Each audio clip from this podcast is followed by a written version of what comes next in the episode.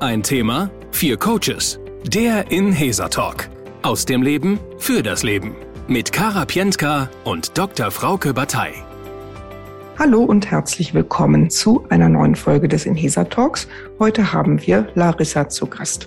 Und Larissa hat mir das Stichwort für diese Folge gegeben, Weltschmerz. Und was ich darunter vermute, ist, dass es darum geht, dass man ja durchaus leiden kann, nicht persönlich, privat betroffen, aber unter Themen, von denen man weiß, dass sie in der Welt da sind und auch ein wirklich großes Leiden für die Menschheit und auch für die Umwelt auslösen. Da spreche ich von Umweltzerstörung, da spreche ich von sozialen Ungerechtigkeiten, da spreche ich von Gewalt, ähm, ja, von Kriegen, von Krisen, von all dem, was sich Menschen antun gegenseitig, was sie Menschen, was sie Tieren, was sie der Umwelt antun. Und das ist schon ja ein ganz großes Paket, von dem wir wissen, was auf dieser Welt so passiert. Und das kann tatsächlich ja auch psychisch ganz schön belastend sein. Und die Frage, die sich hier auftut, wie stelle ich mich persönlich auf in dem Wissen, dass das auch gerade während ich hier privat vielleicht mir es theoretisch ganz gut gehen lasse, es trotzdem auf der Welt gerade passiert. Also eine wirklich sehr, sehr, sehr spannende Thematik. Und ich freue mich im ersten von Larissa selbst zu erfahren, wie sie ihr Thema beschreibt. Worum geht's? Was ist das Thema? Mein Thema hat mit, ja, ich sag mal ein paar große Begriffe, sowas wie Weltschmerz, Klimaangst, Zukunftsangst zu tun. Ich habe festgestellt, dass ich gerade, ich würde sagen, in den letzten ein bis zwei Jahren deutlich weniger optimistisch und ja hoffnungsvoll in die Zukunft blicke. Und mhm. das hat sicher auch viel mit ähm, ja, Ereignissen aus beispielsweise den letzten zwei Jahren zu tun, was für Nachrichten äh, einem eben begegnen. Und ich merke immer häufiger, dass ich, wenn ich Berichte lese, entweder über Naturkatastrophen oder Schicksale von Menschen, die durch den Klimawandel betroffen sind, Erkenntnisse aus der Wissenschaft, neue Studien, Berichte wirklich von ja, einzelnen Ländern, die jetzt schon arg betroffen sind, dass das mehr mit mir macht. Ich, mhm. ich sorge mich darum, ich ähm, ja, habe das Gefühl, dass da wirklich auch eine Trauer, eine Hoffnungslosigkeit bei mir hervorgerufen wird und merke das auch im eher persönlichen Umfeld. Ich sag mal, wenn ich die Straße entlang fahre mit dem Fahrrad und dann an einer Reihe von SUVs vorbeifahre, da kommt dann quasi noch Wut und Frustration mit hoch. Ähm, und das ist vom, von der Intensität anders geworden, als das vorher war. Mhm. Und ich genau frage mich, wie ich damit in einer Art und Weise umgehen kann, dass ich das Gefühl habe, es überwältigt mich nicht ganz so arg. Mhm, mhm. Wow, ja, das, ähm, das ist ja sehr, weiß ich nicht, kann ich mir, da kommt sehr viel äh, wirklich Leiden und auch ja wirklich eine Verzweiflung kommt da, kann ich da gut raushören, die du da formulierst. Ich würde ganz gerne mal nachfragen, bist du beruflich auch in dem Kontext Umweltschutz, Ökologie, bist du da, äh, bist du da auch tätig, professionell, oder ist das jetzt was du vor allen Dingen als Privatmensch ähm, auch wirklich äh, stark äh, wahrnimmst und empfindest? Um, ähm, also es ist beides. Also ich beschäftige mich als Pri Privatperson viel mit den Themen, eher was darum geht, wie kann ich jetzt quasi meinen Lebensstil möglichst ökologisch ausrichten. Also das interessiert mich, damit beschäftige ich mich viel.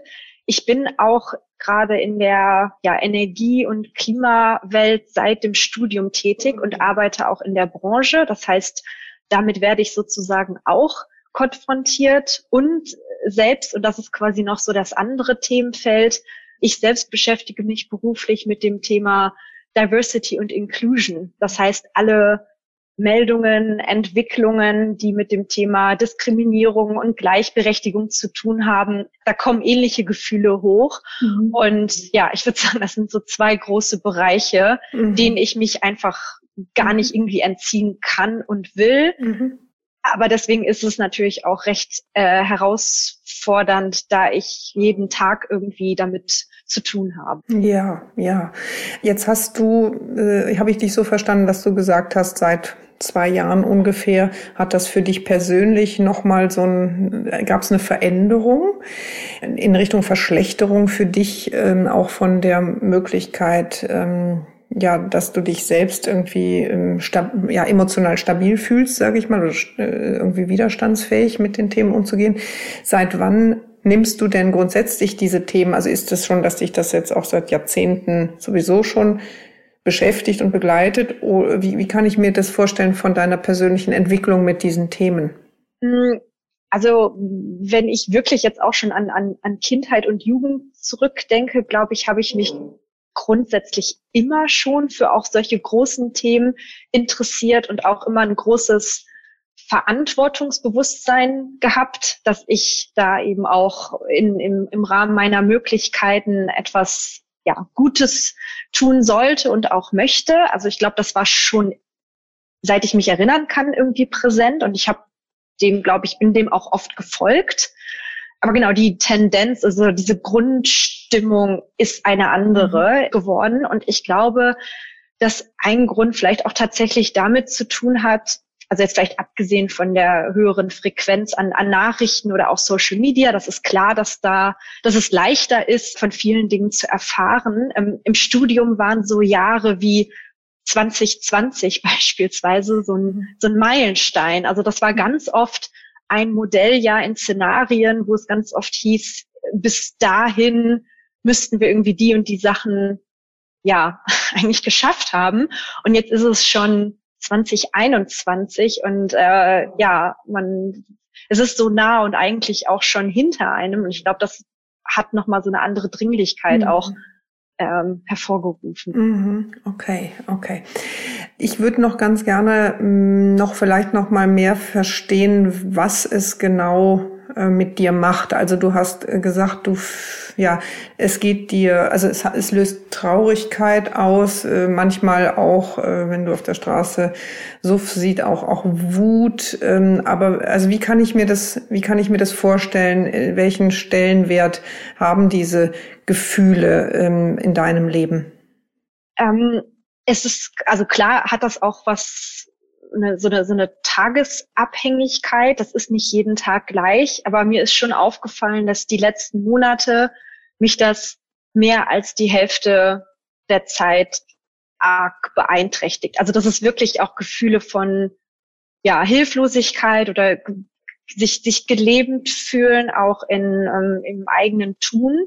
Ich ich spüre das körperlich. Also es ist ernsthaft auch ein, ein Schmerz, der äh, den ich da erfahre und deswegen auch ja also aus dieser Dringlichkeit heraus habe ich mir eben auch überlegt, was kann ich tun oder mit wem kann ich beispielsweise auch darüber sprechen. Mhm. Ähm, das heißt, die Qualität ist schon eine andere als ich, gut, ich lese Nachrichten und das macht was mit mir, wie es sicherlich mhm. allen, allen Menschen geht, aber es beeinträchtigt mich tatsächlich im Alltag und ich habe auch hm. das Gefühl, dass das, also diese ja, dass, dass Dinge wie, gut, dann, dann reduziere ich eben meinen Nachrichtenkonsum und versuche das ein bisschen darüber abzufangen, dass das nicht mehr reicht. Es, mhm. es passiert weiterhin im, im Unterbewusstsein und ich weiß, das ist für mich jetzt auch nicht wirklich irgendwie die, mhm. die Lösung oder ein Umgang. Mhm. Definitiv, definitiv. Hast du für dich denn auch schon Strategien ausprobiert, um, sage ich mal, ähm, dir selber da, ähm, ja, dich, ja, dich da nochmal anders aufzustellen, dass es dir besser geht? Hat da schon irgendwas von funktioniert? Gibt es sozusagen schon, ja, Strategien, die du angewandt hast, ausprobiert hast?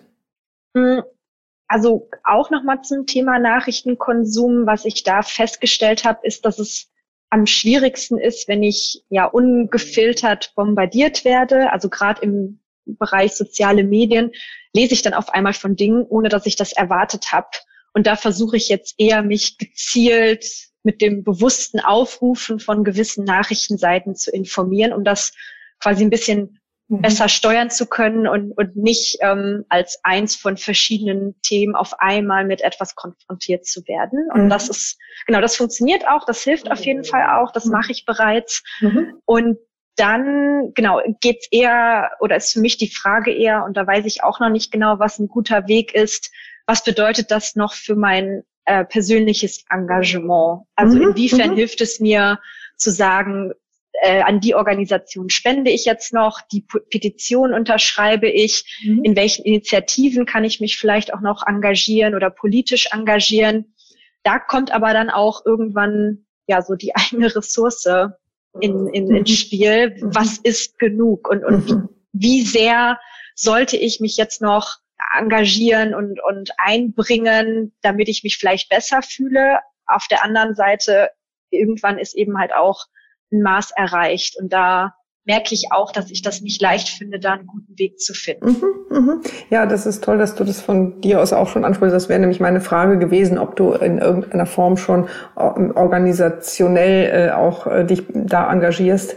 Also höre ich raus, das ähm, ja ist, ist ein Thema, aber es ist natürlich auch eine Verteilung von Ressourcen als berufstätige Frau und äh, die, die sich ja irgendwie auch dann nicht mal eben verdreifachen kann mit ihrer Zeit. Ne? Genau. Was wäre denn für dich ähm, wünschenswert für unser, unsere Impulse hier? Also was wäre für dich ein gutes Ergebnis oder was wünschst du dir von unserem Talk?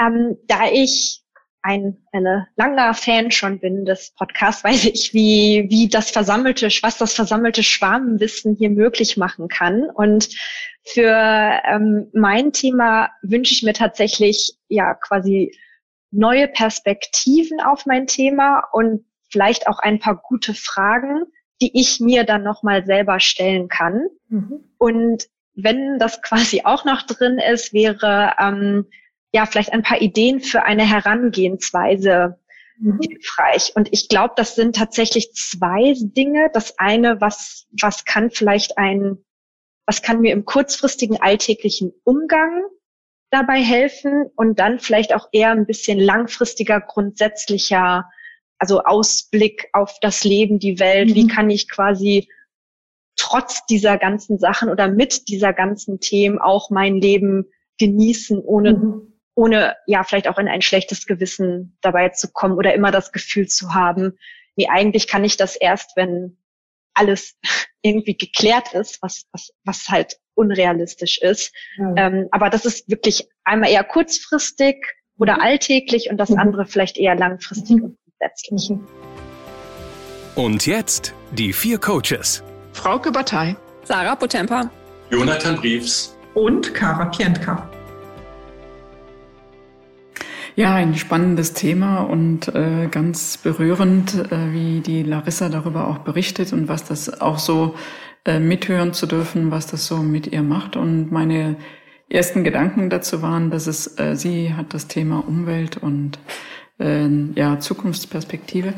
Und es gibt, äh, glaube ich, im Leben, wenn ich das auf eine andere Ebene ziehen darf, gibt es Themen, da merken wir, äh, wir werden in eine richtige Passivität hineingedrückt. Das kann das Thema unserer eigenen Gesundheit sein wenn wir plötzlich hm, feststellen, wir haben eine Krankheit, die uns wirklich beeinflusst. Das kann auch das Thema Arbeitswelt sein, dass Entscheidungen getroffen werden, auf die wir gar keinen Einfluss haben, die aber unser Leben wahnsinnig beeinflussen. Ich glaube so, dass wir dann dazu neigen, in so eine äh, Hilflosigkeit auch hineinzurutschen, in so eine Passivität und dieses Denken, wir sind dem ausgeliefert, wir können nichts machen, da ist so was Großes, äh, ja fast Allmächtiges oder äh, ja auch von anderen äh, schon seit Jahren und Jahrzehnten beeinflusstes, wo, boah, wo wir als kleine Einzelperson äh, wirklich so ja hilflos dem gegenüberstehen. Und äh, so mein erster Impuls oder mein erster Gedanke, der bei mir kam, war, dass ich mir überlegen würde, wie kann ich selber wirklich wieder in eine aktive Rolle da hineinkommen? Also sprich, dass ich da wirklich einen Schwerpunkt auch lege. Was, äh, wie kann ich mich selber wieder aktiv und ähm, ja beeinflussend ist vielleicht zu viel gesagt, aber doch in eine Aktivität hineinkommen, äh, dass ich das Gefühl habe, zumindest das eigene Leben und äh, die eigene Wahrnehmung wieder äh, in die Hand zu bekommen. Und da muss es nicht das Große sein, äh, sondern es können viele kleine Sachen sein, die, äh, ja, die mir da einfach eine Kapazität geben. Ich habe ähm, gehört, dass äh, Larissa schon als Kind eine große Affinität zu den Themen hatte und bis heute hat. Dass das natürlich mit dem, äh, mit dem Erwachsenwerden dann auf noch eine andere Ebene geht, weil man versucht zu verstehen, weil man versucht, Hintergründe zu begreifen oder auch äh, wirksam zu sein und Maßnahmen zu treffen. Mir ist eingefallen, dass ich vor kurzem eine Dokumentation gesehen habe über die Generation von Friday for Future. Und in dieser Dokumentation waren sehr viele sehr junge Menschen, die sehr engagiert waren und das natürlich auch heute noch sind, was das Thema Umwelt, Klima, Natur angeht. Und deren Stärke war und ist ja diese Emotionalität, diese wahnsinnig große Identifikation zu Recht mit diesen Themen, mit der Endlichkeit, mit dem, mit der Dringlichkeit, mit der eben viele Jahreszeit 2020, da hätten die Maßnahmen ergriffen werden müssten. Das ist zwar 21 und es ist noch dringender geworden, also es ist so nah, aber liegt schon zurück. Also die Endzeit droht. Und was mich wahnsinnig angerührt hat in dieser Dokumentation, war diese emotionale Erschöpfung, die es irgendwann gab bei diesen jungen Menschen, weil sie das, was eine große Kraft dieser Bewegung ist, diese hohe Identifikation, zum Teil auch die Verzweiflung, eine wahnsinnige Energiespender und Geber ist, aber gleichzeitig ist auch wahnsinnig erschöpft.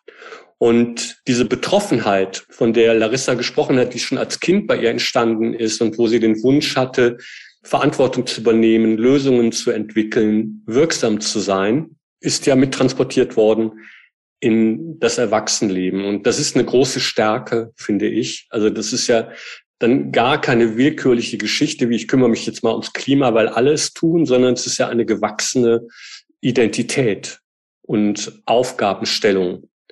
Gleichzeitig ist diese, diese Geschichte mit dieser hohen Identifikation natürlich eine Wahnsinnsherausforderung. Da sind wir bei dem Thema der Abgrenzung. Und ich habe gehört, es gibt verschiedene Möglichkeiten, das zu tun, indem man die sozialen Medien kontrolliert, für sich selber einsetzt, indem man auf Abstand geht, indem man andere, also die Zugangswege reglementiert für sich, damit man nicht mehr überrascht oder überfordert wird.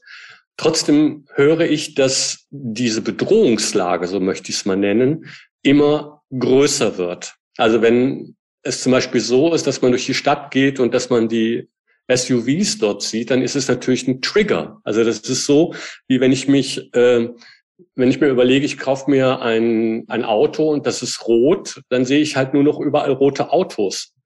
Und das heißt, es ist, äh, wird dadurch eine selektive Wahrnehmung in Gang gebracht, die dann wiederum dazu führt, dass ich glaube, die ganze Welt besteht nur aus roten Autos. Und das ist eben das, was mit einer selektiven Wahrnehmung einhergeht und dann natürlich auch irgendwann, jetzt im Fall von äh, Larissa mit diesen SUVs, zur Überforderung wird, weil ja die ganze Welt eine Bedrohungslage dann darstellt und die Menschen, die darin leben und mit der Natur umgehen. Ich glaube, dass die, dass die Strategie der, der Kontrolle über die Einflüsse ein guter Weg ist. Ich glaube, dass das noch sinnvoller und noch praktikabler gemacht werden kann. Die Wirklichkeit kann man damit aussperren, um sie handhabbarer und lebbarer zu machen, um dann dadurch emotional stabiler und damit eben auch wirksamer sein zu können für die Zukunft, anstatt durch Überforderung zu schnell erschöpft zu sein und dann gar nichts mehr machen zu können.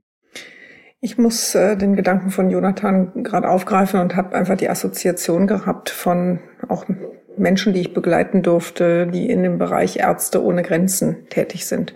Und ich habe das also schon jetzt wirklich vor 10, vor 15, 20 Jahren, würde ich sagen, schon Klienten gehabt, die ähm, ja aus großen, ja idealistischen, menschenorientierten Unternehmen sich in der Welt eingefunden haben, um hier Not zu lindern. Und ähm, ich würde sagen, allen Coachings war, war gemein, äh, dass, dass es für die Menschen, die vor Ort waren, eigentlich äh, war, also dass sie zu wenig äh, Ressourcen hatten, um wirklich allen zu helfen und dass das eben auch etwas extrem Belastendes hatte. Und ähm, wenn ich jetzt mal mir anschaue, was war eben auch da die Strategie von denjenigen, also jeder Mensch äh, musste dann für sich eben entscheiden, wie steht er dann dazu. Aber die, die wirklich auch weiter ihren Idealen wirklich folgen wollten, die mussten einen Frieden finden mit den Themen, die sie selbst, also welche Rahmenbedingungen finden sie vor, vor, wie hoch ist der Leidensdruck, den es vor Ort gibt? Und welchen Teil kann ich dazu beitragen? Und einen, sage ich mal, aktiven Frieden damit zu finden, dass nicht alles beeinflusst werden kann. Und ich glaube, das wird wahrscheinlich, also ist jetzt das Ärzte ohne Grenzen, äh, ist vielleicht jetzt ein Ausschnitt. Ich bin mir aber sicher, dass das würde jede, also das betrifft viele Bereiche von, ähm, ja, von, von menschlichen Situationen, wo wir Teilhaber sein können, wo wir Einflussnehmer sein können, wo wir unsere Werte leben können und aber auch, wo wir auch Dinge haben, die eben nicht mehr in unserem Einflussbereich liegen. Und ich finde, ja, das ist eine ganz große existenzielle philosophische Frage. Wie stehe ich dazu, dass ich als Mensch ähm, Rahmenbedingungen habe, die auch meiner, meiner Meinung nach schon immer großes Leid für Menschen auf der Welt beherbergt haben und ja, das, das glaube ich, also war, war wirklich schon immer so. Ähm, wie, wie kann ich damit leben, dass es auf der Welt einfach großes Leid gibt? Und wie kann ich trotzdem eben auch Freude haben? äh, wenn ich jetzt zu den Menschen gehöre, die ähm, zumindest eben sehr viele Gestaltungsmöglichkeiten haben im, im Vergleich zu Menschen, die ganz wenig Gestaltungsmöglichkeiten haben. Äh, also da gibt es, glaube ich, keine, keine Patentlösung, natürlich nicht. Ähm, für mich war es mal sehr hilfreich, äh, mich mit auch wirklich mit Informationen auszustatten über Entwicklungen global gesehen, ähm, die ich für nachvollziehbar halte. Und da habe ich äh, tatsächlich faktisch zwei, zwei Bücher, vielleicht kennt die Larissa schon. Das eine ist ein Buch von Guido Mingels, Früher war alles schlechter, warum es uns trotz Kriegen, Krankheiten und Katastrophen immer besser geht ein wunderbares Buch, wo zu verschiedenen großen Themen, äh, Kinderarmut, äh, Kriminalität, auch der Stellenwert der Frau, also die Diskriminierungsthemen, globale Ungleichheiten ähm, tatsächlich ähm, auf faktischer Ebene früher und heute äh, gegeneinander gestellt werden. Und der Titel sagt es ja schon, in diesem Buch äh, sind dann die Statistiken drin, die auf Fakten basiert einfach sagen, oh, es gibt unglaublich viele Themen, die sich zum Positiven entwickelt haben. Ein zweites Buch, was in die Richtung geht, heißt Factfulness von Hans Rosling, äh, wie wir lernen, die Welt so zu sehen, wie sie wirklich ist. Aber jetzt, also Factfulness heißt einfach faktenorientierte, statistische Erhebungen, die eben auch, also ein Teil des Buches ist auch wirklich zu entlarven, dass es äh, mediale Darstellungen extrem verzerrend sind. Und ähm, das wissen wir ja auch, hat ja Larissa auch angesprochen, aber das in der Dimension nochmal einzuordnen, zu welchen Informationen haben wir wirklich Zugang und, und äh, was ist tatsächlich davon wie zu interpretieren. Mir hat das nochmal sehr geholfen, etwas in eine, in eine Relation zu bringen und nicht grundsätzlich den Eindruck zu haben, es geht alles in eine ganz schreckliche Richtung, weil ich finde, dass das manchmal also auch in mir entstehen konnte. So nach dem Motto, wir sind auf einer schiefen Ebene und eigentlich geht's nur noch um, wie lange halten wir es noch aus. Und damit meine ich nicht, dass äh, es nicht Themen gibt, die auch dringend und drängend sind. Und es gibt aber auch Themen, äh, die äh, auf einer globalen Ebene auch sich gerade in eine wunderbare Richtung entwickeln. Und wo auch mein Menschenbild, ehrlich gesagt, so ist, dass ich uns als Menschen unglaublich viel zutraue. Damit meine ich jetzt nicht in ein Bullabü überzugehen, aber wir Menschen waren schon immer Krisenlöser. Und wenn die Dinge so spürbar werden, wie sie, finde ich, auch jetzt auch spürbar sind, ähm, Stichwort Umwelt und eine, also es ist ja wirklich jetzt, ist es vibrierend, das Umweltthema. Das ist jetzt kein nice-to-have-Thema, wie es in den 80er Jahren, ich kenne noch die Zeit, wo, wo da, da wurde schon über die großen Umweltthemen gesprochen. Es war aber noch nicht in, in jedermanns äh, Bewusstsein. Jetzt sind wir, finde ich, an einem Peak, und ich glaube auch nicht, dass das in zwei Jahren gelöst ist, weit entfernt davon. Aber ich glaube, es ist jetzt, wenn wir einen Einzelklienten vor uns hätten, würden wir sagen, die Betriebstemperatur ist so hoch, jetzt kann es rübergeschiftet werden. Und jetzt braucht es jeden Menschen, der eben auf sein, in seiner Art, vielleicht auch organisiert, vielleicht privat, seinen Beitrag äh, leistet, und, äh, und dann wird es eine Bewegung geben. Also ich ganz persönlich bin zuversichtlich, dass wir als Weltgemeinschaft ähm, sehr viel schaffen werden, sage ich mal so. Ja, sehe ich auch so. Also ich finde auch, dass sich in den letzten Jahren viel getan hat, viel in Bewegung gerade ist. Und es ist halt gerade so ein Bewusstseins, Change gerade ja stattfindet. Es muss was getan werden. Es dauert halt. Und ich glaube, das ist halt das Problem, dass wir viel Geduld brauchen. Und die Frage ist ja auch, wenn sie jetzt eben sich nicht mehr so engagiert und äh, sagt auch, sie lebt ihr Leben nicht, bis alles geklärt ist, dann wird das Leid in der Welt ja auch nicht weg sein, sondern es bleibt ja. Und deswegen wäre es umso ja, schade, wenn sie sich eben nicht mehr mit dieser Leidenschaft, die sie eben seit der Kindheit ja schon hat, für die Themen äh, nicht mehr engagiert. Weil ich glaube, jeder muss seinen kleinen Beitrag dazu leisten. Keiner kann alleine die Welt retten.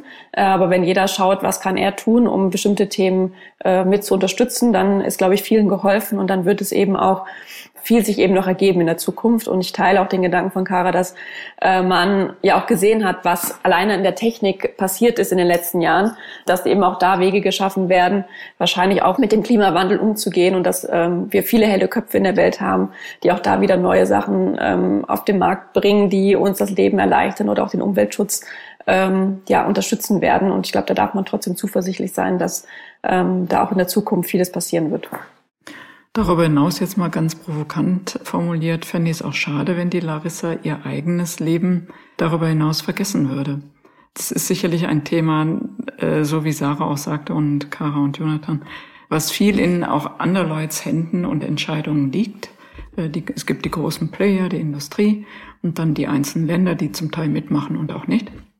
Und runtergebrochen ist es immer noch so, dass die Larissa jetzt, hier und heute in diesem Themenumfeld lebt.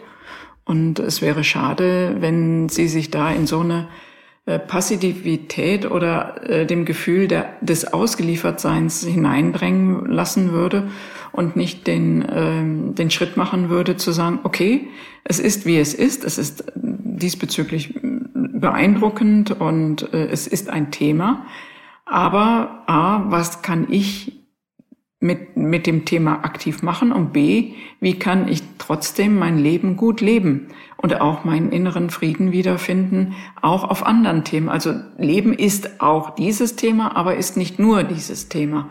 Und äh, da würde ich Sie gerne auch äh, aufrufen zu sagen, Mensch, äh, einen Schritt nach vorne in die Aktivität, auf welchen Gebieten auch immer, möglichst aber auch vielleicht auf verschiedenen Gebieten, um auch äh, nochmal den Blick dafür zu entwickeln, Leben ist auch anderes. Also es kann auch ein, äh, ja, andere Dinge passieren, äh, die dann äh, das Leben beeinflussen. Also ich würde gerne auch nochmal eine andere Perspektive einbringen als die, die Frauke gesagt hat, die ich sehr gut nachvollziehen kann. Aber ich würde das andere auch nochmal als Impuls reingeben wollen, nämlich die Idee, selbst Aktivistin auch explizit zu werden und das zum Mittelpunkt des eigenen Lebens zu machen. Warum komme ich drauf? Ähm, ich selber bin ein großer, großer Fan, hätte es beinahe schon, es ist irgendwie falsch ausgedrückt, von Jane Goodall. Und äh, Jane Goodall, Schimpansenforscherin, hat für sich ähm, tatsächlich auch einen, einen Weg als Forscherin, als, als Wissenschaftlerin gehabt und es gab in ihrem Leben einen Umbruchpunkt, nämlich als sie selber tatsächlich gesehen hat, wie die Lebensräume von ihren Schimpansen weltweit wirklich gerodet werden, wie wirklich ernsthaft ähm, die, ihre Wahlfamilie, die Schimpansen, in Gefahr geraten. Und in ihren Vorträgen erzählt sie, dass sie ihre wissenschaftliche Arbeit hat sein lassen, weil sie gesagt hat, ich kann das nicht mehr mit meinem Gewissen vereinbaren, einfach jetzt hier über Schimpansen zu forschen, denn wenn wir so weitermachen, wird es bald keine natürlich lebenden Schimpansen mehr geben. Und sie hat sich ihr Leben nur noch dem Thema äh, Schutz der Schimpansenwelten, also auch wirklich, sie, sie ist jetzt über 80 und macht immer noch irgendwie 250 Vorträge im Jahr weltweit und hat ihre Roots and Shoots Bewegung, also wirklich eine echte Bewegung in Gang gesetzt, um dieses Thema zu platzieren. Und das ist für mich jetzt die Frage, wie, wie ist das für Larissa? Ist das Thema so, ist sie so durchzogen von der Idee, dass sie ihren Beitrag hier leisten will, dann finde ich, könnte das ein Weg sein, den man auch zum Lebensthema macht.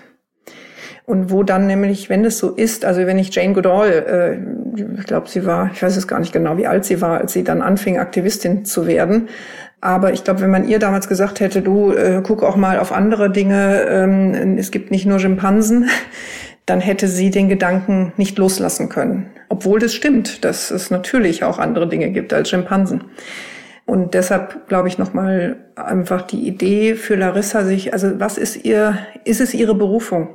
Vielleicht. Vielleicht ist es auch ihr, ihre Lebensaufgabe und dann aber nicht nebenbei, nicht irgendwie nach einem Arbeitstag ähm, dann noch, sage ich mal, ein bisschen was übrig bleibt dafür zu tun, sondern das ins Zentrum zu setzen und hier jetzt wirklich ihre Position in der Welt zu vertreten. Wie auch immer das dann ähm, aussieht, das weiß ich nicht, aber das sehe ich noch als eine eine Variante, sich das einzugestehen, zu sagen, äh, und also ein bisschen, äh, ich kam ja jetzt auf die Idee, weil ich ihr zugehört habe, wollte ich es zumindest mal reingeben, weil es ist für mich nicht nur ein, sie wirkt auf mich so, als wäre sie wirklich da ganz besonders betroffen von dem Thema.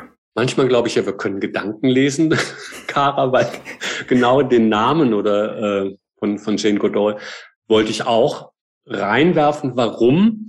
Weil es manchmal interessant sein kann, herauszufinden, wie andere Menschen mit diesem Thema, mit dieser Herausforderung, mit dem Blick auf die Welt, mit vielleicht mit der Überforderung oder auch der Frage nach der Selbstwirksamkeit umgehen. Viele Menschen, die äh, in diesem Kampf stehen oder in diesem Dialog oder in dieser Auseinandersetzung, haben ja Strategien für sich entwickelt, um das leben zu können. Eine große Stärke, wenn ich das äh, erinnere aus dem Gespräch, ist ja Larissas Empathie. Es gibt eine ungeheure Empathie, was diese Themen und diese Menschen und alle Betroffenen angeht. Und diese Empathie ist natürlich äh, Segen und Fluch zugleich. Also andere Menschen haben diese Empathie gar nicht und können ganz leicht sich separieren von den Herausforderungen der heutigen Zeit. Andere Menschen haben diese Empathie und leiden unter den Herausforderungen der Zeit. Ich würde es jetzt erstmal als Stärke sehen und vielleicht schauen, wie gehen andere Menschen, vielleicht Vorbilder damit um und was haben die für Strategien gefunden? Weil ganz zum Schluss hat Larissa gesagt, sie hätte ein schlechtes Gewissen, weil sie nicht genug tut oder zu wenig oder das Falsche oder das Richtige. Und, und dieses schlechte Gewissen ist natürlich eine hohe Belastung für Körper, Seele und Geist, wenn man immer das Gefühl hat, man macht das Falsche, das Wenige, das Richtige, das Falsche zu viel, wie auch immer. Das ist ja ein, ein, ein ewiger Kreislauf und auch eine Art von, von Sackgasse. Und ich glaube, dieses schlechte Gewissen durch vielleicht Vorbilder oder auch eine Umwertung. Was müsste passieren, damit ich ein gutes Gewissen habe? Oder ist es tatsächlich eine Gewissensfrage? Sich darüber mal Gedanken zu machen, könnte vielleicht der Anfang zu einem optimistischen, optimistischeren Umgang mit den Herausforderungen unserer Zeit führen. Wir können ja Menschen gegenüber äh, auf Augenhöhe agieren. Das ist jetzt auch ein bisschen provokant, was ich sage. Und dem anderen irgendwie, ähm, also wenn ich jemandem auf Augenhöhe begegne, dann höre ich dem zu, dann schwinge ich mit, dann, ähm, dann stelle ich dem Fragen äh, im Coaching, der übliche Weg. Und, ähm, und dann kann der Mensch sich äußern und ich nehme das genauso ernst wie das, ähm, was ich sage. Ähm, dann bin ich in einem paritätischen Verhältnis. Ich kann aber auch ähm, natürlich den Eindruck haben, äh, ich müsste jetzt für mein Gegenüber ausschließlich in die Verantwortung gehen. Also dass, dass an, der andere Mensch irgendwie keine Regularien hat, sich selbst zu helfen. Und ich persönlich bin große, ja, eine große Freundin der Natur und auch der Naturkraft oder ich möchte auch mal den Begriff der Naturgewalten gerne hier mal einbringen. Und äh, für mich ist immer dieses schöne Bild, dass irgendwie sich ein, ein, ein kleiner grüner, äh, ein Stängel eines kleinen Baumes sich durch einen Asphalt durch, äh, durchbeugt. Also ein Bild, wie kraftvoll die Natur ist. Vielleicht ein Bild, was ich anbieten möchte, ist, äh, ob es vielleicht für Larissa auch ein entlastender Gedanke sein kann, dass die Natur, dass sie der Natur oder der, der Welt gegenüber nicht überfürsorglich sein muss, weil sie damit der Welt nicht das Zutrauen schenkt, dass die ganz schön gut auch für sich sorgen kann. Ich weiß, das ist jetzt, also man kann mir da auch jetzt gerade einen Strick draus drehen. Ähm, ich weiß, dass es sehr gefährlich ist, was ich hier sage, äh, denn ah, und ich meine es aber sehr differenziert, nämlich nicht im Sinne von tue nicht nichts, aber schenke dem Verhältnis der, der Umwelt auch eine Fähigkeit, auch gut für sich zu sorgen. Im Sinne von einem Verhältnis, ja, was, wo beide sein dürfen. Ja, ich hab's mal gesagt. Ich möchte nochmal auf den Begriff der Selbstwirksamkeit zurückkommen, weil das ist ja äh, ein Begriff, der eben auch gefallen ist. Also zumindest meine ich, den gehört zu haben oder habe ihn vielleicht auch einfach nur jetzt für mich übertragen. Es geht ja darum, dass das, was man tut, ist zu wenig oder das Falsche und es rettet die Welt nicht. Es ist natürlich, und so funktioniert ja meistens auch das Thema, wie gehe ich mit Problemen um, sehr schwierig mit so großen Dingen umzugehen und sie dann auch anzugehen und aus Problemen dann zu Lösungen zu kommen. Die Welt ist ein großes Thema und ein großes Problem. Und das würde immer dazu führen, so würde ich zumindest im Coaching herangehen, von einem Allgemeinen zu etwas Speziellem zu kommen. Also vom Allgemeinen ins Detail. Die Welt retten kann man als einzelne Person, glaube ich, nicht. Und Wichtig ist aber, und da bin ich bei dem Thema Selbstwirksamkeit, was gibt es für Bereiche, in denen ich Selbstwirksamkeit erleben kann, um wirksam die Welt verändern zu können, besser machen zu können, gesund werden zu lassen, Einfluss zu üben und etwas in Gang zu bringen. Und wenn man dann vielleicht sich von dem großen Bild der Welt oder der Natur verabschiedet, sondern eher das klein dekliniert, was genau könnte ein Beitrag von mir sein, so wie bei der äh, Jane Goodall damals die Entscheidung, wie ist es mit meinen Schimpansen, wie überleben die, dann ist es ja ein kleinerer Aspekt, wo sie dann konkret Schritt für Schritt Lösungen erarbeiten konnte, die dazu führten, das muss ich machen, dann muss ich das machen, dann mache ich mit dem Kontakt, dann treffe ich die Entscheidung, dann brauche ich das Geld, ich brauche dieses Grundstück und, und, und, und, und konnte durch diese Kleinteiligkeit Lösungen erarbeiten, die dann eine Wirkung gezeigt haben. Und da bin ich wieder beim Thema Selbstwirksamkeit. Hätte sie damals gesagt, ich will die Welt retten, wüsste sie ja gar nicht, hätte sie gar nicht gewusst, wo sie anfangen soll. Welchen Hebel soll sie nehmen? Also, ich glaube, dass es sinnvoll ist für das Thema Selbstwirksamkeit und damit auch für das Gelingen der eigenen oder des Managen des schlechten Gewissens gut ist, sich von den großen Themen zu verabschieden, sondern zu sagen, wo sind die Aspekte, die ich beeinflussen kann, wo ich wirksam sein kann, wo ich vielleicht Bewerber und Mitbewerber und Unterstützer, Mitarbeiter, Mitarbeiterinnen finde, damit wir daraus vielleicht eine Bewegung werden lassen, um die Natur und die Erde und die Welt zu retten. Ich habe noch einen Aspekt, einen habe ich noch, nämlich das Thema mediale Aufbereitung von Krisen. Oder was, wie nehmen wir die Welt wahr durch die Medien? Das hat ja auch Larissa unter anderem soziale Medien, aber auch Medien allgemein.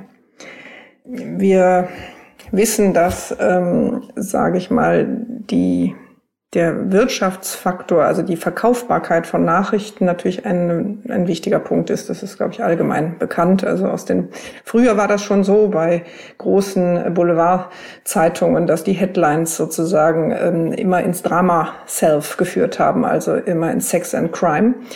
Äh, wir wissen aber, dass das äh, heutzutage natürlich immer noch auch eine werbepsychologisch wichtige Geschichte ist, dass wir äh, Nachrichten auch sehr zuspitzen und dass es eben die Klickzahlen erhöht, wenn wir ganz bestimmte Dinge extrem dramatisieren. Und ähm, wir haben ja eben schon, also Larissa hat ja selbst gesagt, dass sie Nachrichtenkonsum auch deutlich äh, einschränkt. Ich persönlich ähm, habe mir tatsächlich auch einen sehr, sehr bewussten Medienkonsum, habe ich mir selbst angeeignet, weil mir dieser Mechanismus klar ist, dass wir hier auch Perspektiven haben, die eben nicht immer nur von Objektivität durchtränkt sind. Und ich habe letztens eine von einer Studie erfahren, die mich auch nochmal wirklich wachgerüttelt hat. Und zwar ging es um den Boston-Marathon, den Anschlag auf den Boston-Marathon, ich glaube 2014. Und hier gab es eine Studie, wie ist es den Menschen ergangen, die wirklich live bei diesem schrecklichen Anschlag vor Ort waren, die diese Verletzungen, Verletztheiten vor Ort gesehen haben, also nur leicht verletzt waren, aber die wirklich vor Ort waren und das mitgekriegt haben, als die Bombe detoniert ist?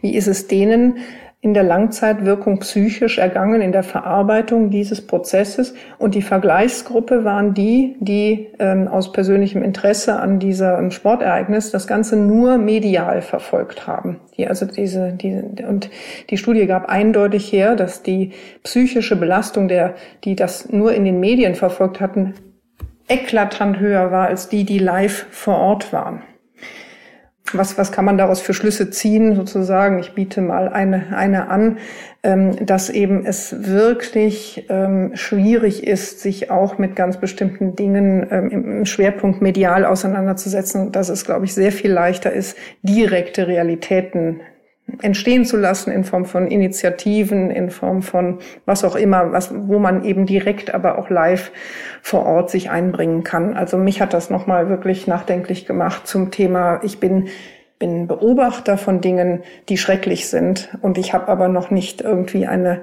eine, eine Verortung gefunden, wo ich mich einbringen kann. Das war nochmal ein Gedanke. Was war interessant? Was war hilfreich? Larissa, wie war das, uns zuzuhören? Was gab's was, was Resonanz erzeugt hat? Ganz viel tatsächlich. Deswegen, ja, vielen Dank an dieser Stelle nochmal grundsätzlich dafür, dass ich hier sein durfte und auch für die ganzen Impulse. Ähm, ich habe mir viel notiert und ein paar Dinge, ähm, also ganz viel hat Anklang in mir gefunden. Äh, vielleicht, genau, nenne ich ein paar Beispiele. Mhm. Mhm. Das also ich ganz viele Wörter habe ich gerade nochmal markiert, die alle, glaube ich, schon hilfreich sind. Sowas wie Zuversicht, Geduld, Emotionalität, Abgrenzung, dieses Thema selektive Wahrnehmung. Also dahinter steckt für mich jeweils nochmal ganz viel, wo ich glaube ich auch sehr gut nochmal hineingehen kann. Und was die zwei Buchtipps angeht, eins kenne ich auch schon, aber ich habe gerade gedacht, wenn man so viele negative Nachrichten immer wieder hört und liest, dann sollte ich das Buch vielleicht auch dann nochmal lesen und nicht nur einmal. ähm, und vielleicht nochmal speziell was zum Thema Aktivismus. Ich glaube tatsächlich, dass in den letzten Jahren, was meine, meinen beruflichen Werdegang angeht, ich tatsächlich auch schon Entscheidungen getroffen habe, die dafür gesorgt haben, dass sich solche größeren Themen viel mehr zum Mittelpunkt meines Lebens mache von, ich beschäftige mich im Privatleben damit. Und das ist, glaube ich, auch noch nicht vorbei, die, ja, diese Entscheidungen oder diese Entwicklung. Und deswegen, ja, das ist, glaube ich, auch nochmal etwas, in, mit dem ich mich beschäftigen möchte. Und dabei, so wie Jonathan das am Ende auch nochmal meinte, versuchen, konkret zu werden, also so ein bisschen zu kuratieren, worauf lege ich dann den Fokus? Denn ich habe diesen Satz, ich will die Welt retten, tatsächlich gesagt und gedacht. Und ja, kein Wunder, dass da ein Gefühl der Überforderung mit einhergeht. Also das sollte ich vielleicht auch einfach nochmal umformulieren oder möchte ich umformulieren. Mhm. Und gleichzeitig finde ich es auch einen wichtigen Impuls, wie Frauke sagte, dass das Leben eben aber auch etwas anderes ist. Also dieses, es hat einfach auch viel mit Ambivalenz und mit Parallel Parallelität zu tun, groß, sich um große Themen zu kümmern und zu sagen, das ist irgendwie der Mittelpunkt meines Lebens und nicht deswegen zu glauben, ich kann nicht auch mich um kleinere, vermeintlich nur ja freudige Dinge kümmern. Also das darf und sollte nebeneinander existieren. Wunderbar, vielen, vielen Dank. Das hast du so wunderschön jetzt äh, in Sprache gegossen, deine, deine Erkenntnisse. Das äh, ja, finde ich sehr, sehr berührend. Mir ist übrigens gerade noch eingefallen, eine App, vielleicht kennst du sie schon, Good News heißt diese App. Die äh, kuratieren tatsächlich eben auch äh, wirklich gute, konstruktive Nachrichten. Also es ist keine eigene Redaktion, sondern eine, die sich äh, wirklich auch zur Aufgabe gemacht hat, eben gute Nachrichten, mutmachende Nachrichten zu veröffentlichen. Also diese App äh, schätzt schätze ich auch sehr, auch gerade eben. Ich merke richtig, was es für einen Unterschied macht, da mal äh, eben auch sich ab und zu gezielt äh, mit diesen Nachrichten zu beschäftigen. Das schöpft im, also schöpfe ich im Alltag auch manchmal Kraft raus, weil das ja auch noch ein Thema war. Was kann im Alltag helfen? Das war der Inhesa Talk. Wenn es dir gefallen hat, würden wir uns sehr freuen, wenn du uns weiterempfehlst. Vielleicht magst du uns eine Bewertung auf iTunes hinterlassen oder auch gerne einen positiven Kommentar. Du findest uns außerdem auf unserer Website www.inhesa.de. Hier findest du viele Informationen rund um unseren Ansatz und du kannst dich auch informieren über die Hintergründe von uns für Coaches. Du kannst dich auch gerne mit Inhesa verbinden über Facebook, Instagram oder LinkedIn. Falls du selber mal Gast sein willst mit deinem Thema, bewirb dich gerne mit einer kurzen Mail an podcast.inhesa.de. Alle Links findest du auch in den Show Notes. Wir freuen uns schon auf die kommenden Folgen und hoffen, dass du heute für dich was mitnehmen konntest. Das war der Inhaser Podcast mit Kara Pientka und Dr. Frauke Batei. Wir wünschen eine gute Zeit und bis zum nächsten Talk.